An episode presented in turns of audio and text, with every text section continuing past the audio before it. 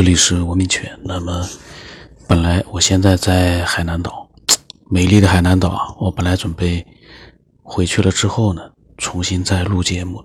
但是刚才我看到一篇文章啊，这篇文章讲到的是关于一个生命的起源，它里面提到了生命如果是通过一个自发的一个进化啊。能够诞生的几率，那可以说几乎就等于说是零这样的一篇，呃，关于生命起源的文章。我觉得，哎呀，我一看我在想，哦，这些数据很有意思，我可以把它，呃，录下来。这样的话呢，省得我过几天之后又忘记了。那么这篇文章呢，它讲到，就生命自然产生的几率无限接近于零。那么也有专家就说呢。不排除人为设计的可能。我因为是在现在是晚上，所以我声音比较小一点。坐在床上面，然后呢，我窗户没关，所以外面可能还会有一些汽车的声音。那反正呢，呃，感兴趣的听一听里面的内容就可以了，很有意思。那么呢，他是这么说：，他说地球呢是孕育生命奇迹的温床，从最低。原始的单细胞真菌，到拥有高等智慧的人类，无数的生灵在这片大地上留下足迹。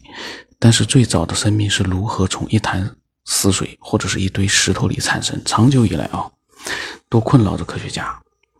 那么，达尔文说呢？最初的生命来源于没有生命的物质。假以时日，一个温暖的小池塘也会自发的产生生命，而。在上世纪五十年代呢，嗯，著名的米勒尤里实验呢，通过模拟地球的早期环境，证明原始海洋中的化学反应能够产生复杂的有机物分子。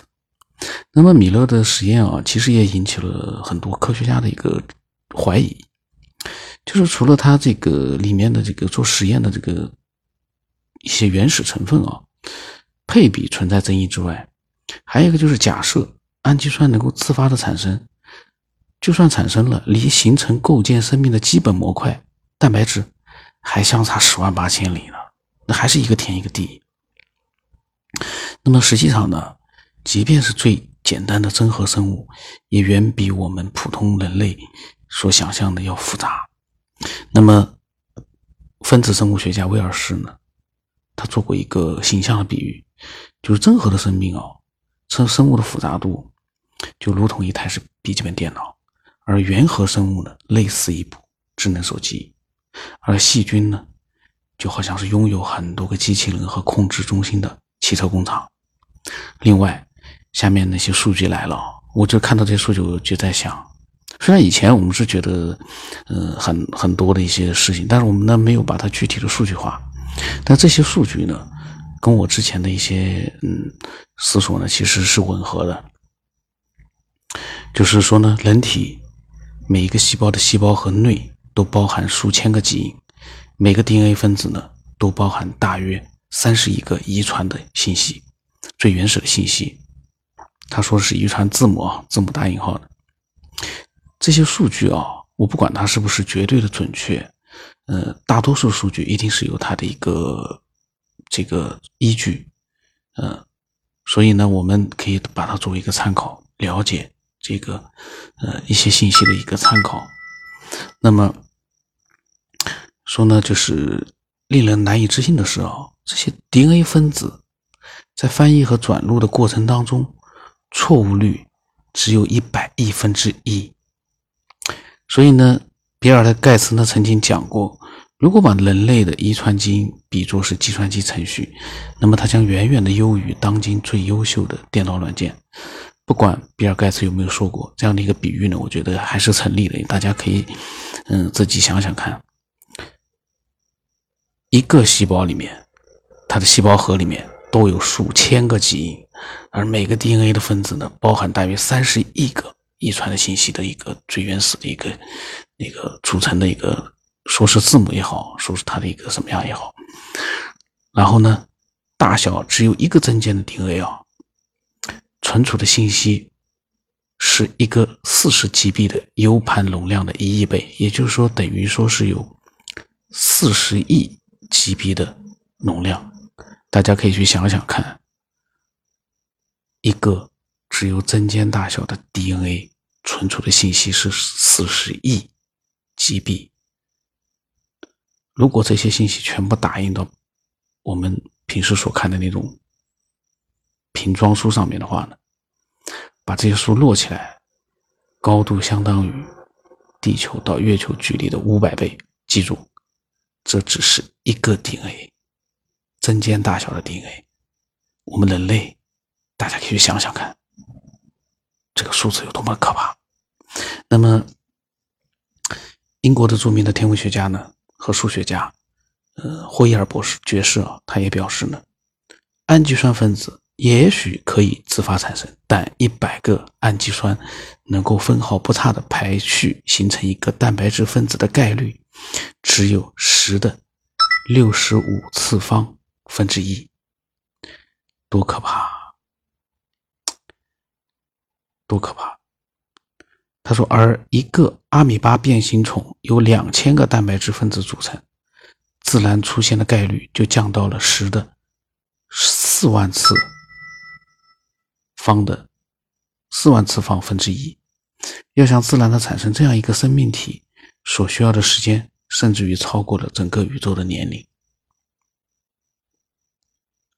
而当代的著名哲学家英国的呃佛鲁爵士呢，也认为呢，宇宙中用来创造生命的物质安排具有令人难以置信的复杂和精妙，显示一定有某种智慧体参与其中。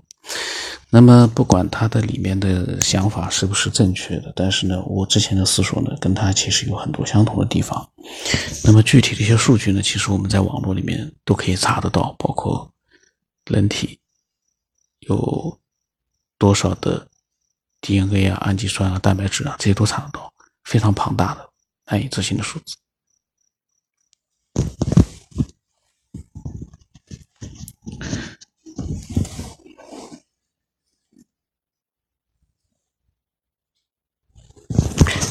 嗯，那么我先把这个内容呢，就是已经都讲了一遍。那么下面呢，还有很多的一些科学爱好者，或者是一些普通的读者，他们呢有一些自己的各种各样的想法，也非常的有意思。那我下一次呢，把它看看，待会录出来，因为现在已经有十一点钟。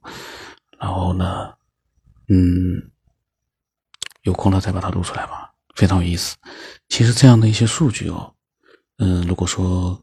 刚才的听众都嗯听到了，那么可能也会在思索，嗯，到底生命是到底是怎么样的一个状况会出现在这个世界上？